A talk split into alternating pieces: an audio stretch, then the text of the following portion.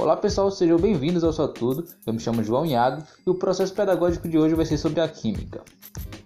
Vamos bater um papo sobre a neutralidade e vamos perceber como ela é frequentemente encontrada no nosso dia a dia. A neutralidade, na verdade, é o estudo do pH e o pOH, que está diretamente ligado com a autoionização da água. E pelo fato da água produzir espontaneamente baixíssima concentração de hidrônios e hidroxilas. A sigla desse, do hidrônios é, é 3 hidrogênios e um oxigênio com um mais em cima do oxigênio. Vocês sempre vão ver assim na prova de vocês.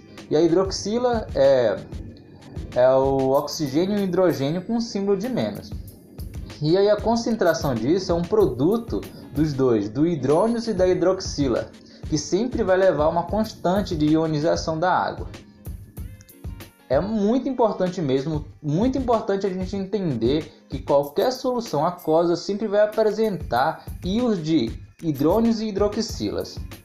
E as siglas do pH e do pOH, elas podem ser utilizadas isoladamente ou em conjunto, mas sempre vão indicar o caráter ácido, básico ou neutro de uma solução.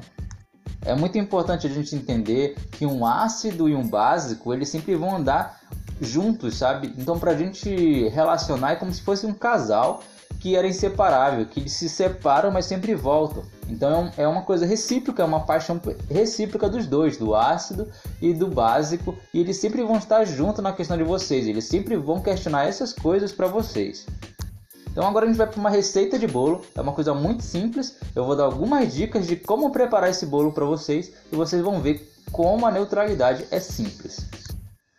Primeiro passo da nossa receita de bolo é a gente entender o que é o pH e o que é o pOH. O pH é a sigla utilizada para indicar a concentração de mols por litros de cátions hidrônicos em uma solução. E como eu já falei, os hidrônicos é 3 hidrogênio e um oxigênio com mais em cima do oxigênio. O pOH é a sigla utilizada para indicar a concentração de mol de litros de ânion de hidróxido, que eu já falei, é o oxigênio e o, hidrogênio com menos em cima. E isso em uma solução. Segundo passo e talvez o mais importante é, é a fórmula geral para calcular o pH e o pOH. A gente tem que entender que o pH mais o pOH é igual a 14.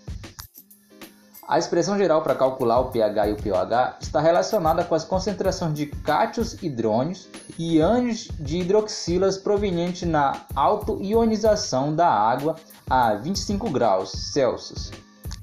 É importante a gente entender que cada uma dessas expressões apresenta o mesmo valor, que é 10 elevado à potência menos 7 mol por litro. Logo a gente pode perceber que ah, o produtos iônicos dessas duas soluções será sempre 10 elevado à potência menos 14. A gente não precisa se preocupar com essas potências que eu falei. É só a gente entender que cada uma dessas é igual a 7 e a soma delas vale 14. A gente vai para a terceira dica e eu já resolvi algumas questões do Enem com essas dicas e vocês vão perceber que ela pode vir na prova de vocês com uma forma só escrita que vocês não vão precisar fazer cálculo. Então a gente vai interpretar o valor do pH. O pH, quando ele for maior que 7, ele indica que a nossa substância está básica. A nossa solução está básica. Quando o nosso pH for igual a 7, ela está neutra. Ela está neutra significa que ela está balanceada. Quando nosso pH for menor que 7, afirmar que a nossa substância está ácida. E o contrário de tudo que eu falei na terceira dica vale para a quarta dica, que é quando a gente vai avaliar o pOH. Quando o pOH estiver maior que 7, podemos considerar que a substância está ácida. Quando o pOH for igual a 7, a gente pode considerar que está neutro. E quando o pOH for menor que 7, a gente pode considerar que a nossa substância está básica, porque como eu falei, a soma de todos eles tem que dar 14. A quinta dica, antes de falar, eu quero pedir para vocês não se assustar, mas é uma coisa simples, só a expressão que é um pouco complicada. Mas o cálculo do pH é igual menos log do cátion de hidrônios, ou vocês podem calcular 10 elevado a potência do pH igual o cátion de hidrônio. Lembrando que você só tem que se preocupar com o valor que está acima do 10, a potência. Essa é a única preocupação, porque ela vai indicar se está ácido, básico ou neutro. E para calcular o POH é a mesma coisa. O POH é igual menos log do ânion de hidróxido. A sétima dica, a última e para vocês prepararem aquele bolo saboroso, é a determinação da concentração de hidrônios e hidróxido pela lei de diluição de Ostwald. E aí a gente pode ver, caso o exercício nos forneça a concentração de hidrônios e hidróxidos para calcular o pH ou o pOH, podemos determiná-las na expressão da diluição de Ostwald desde que tenhamos a concentração de ionização, que é representado pela letra QI, e a molaridade, que é representado pela letra maiúscula M, de uma solução. E aí a gente vai ter que o QI, no caso, a constante de ionização é igual ao grau de ionização que é representado pela letra alfa ao quadrado vezes a molaridade.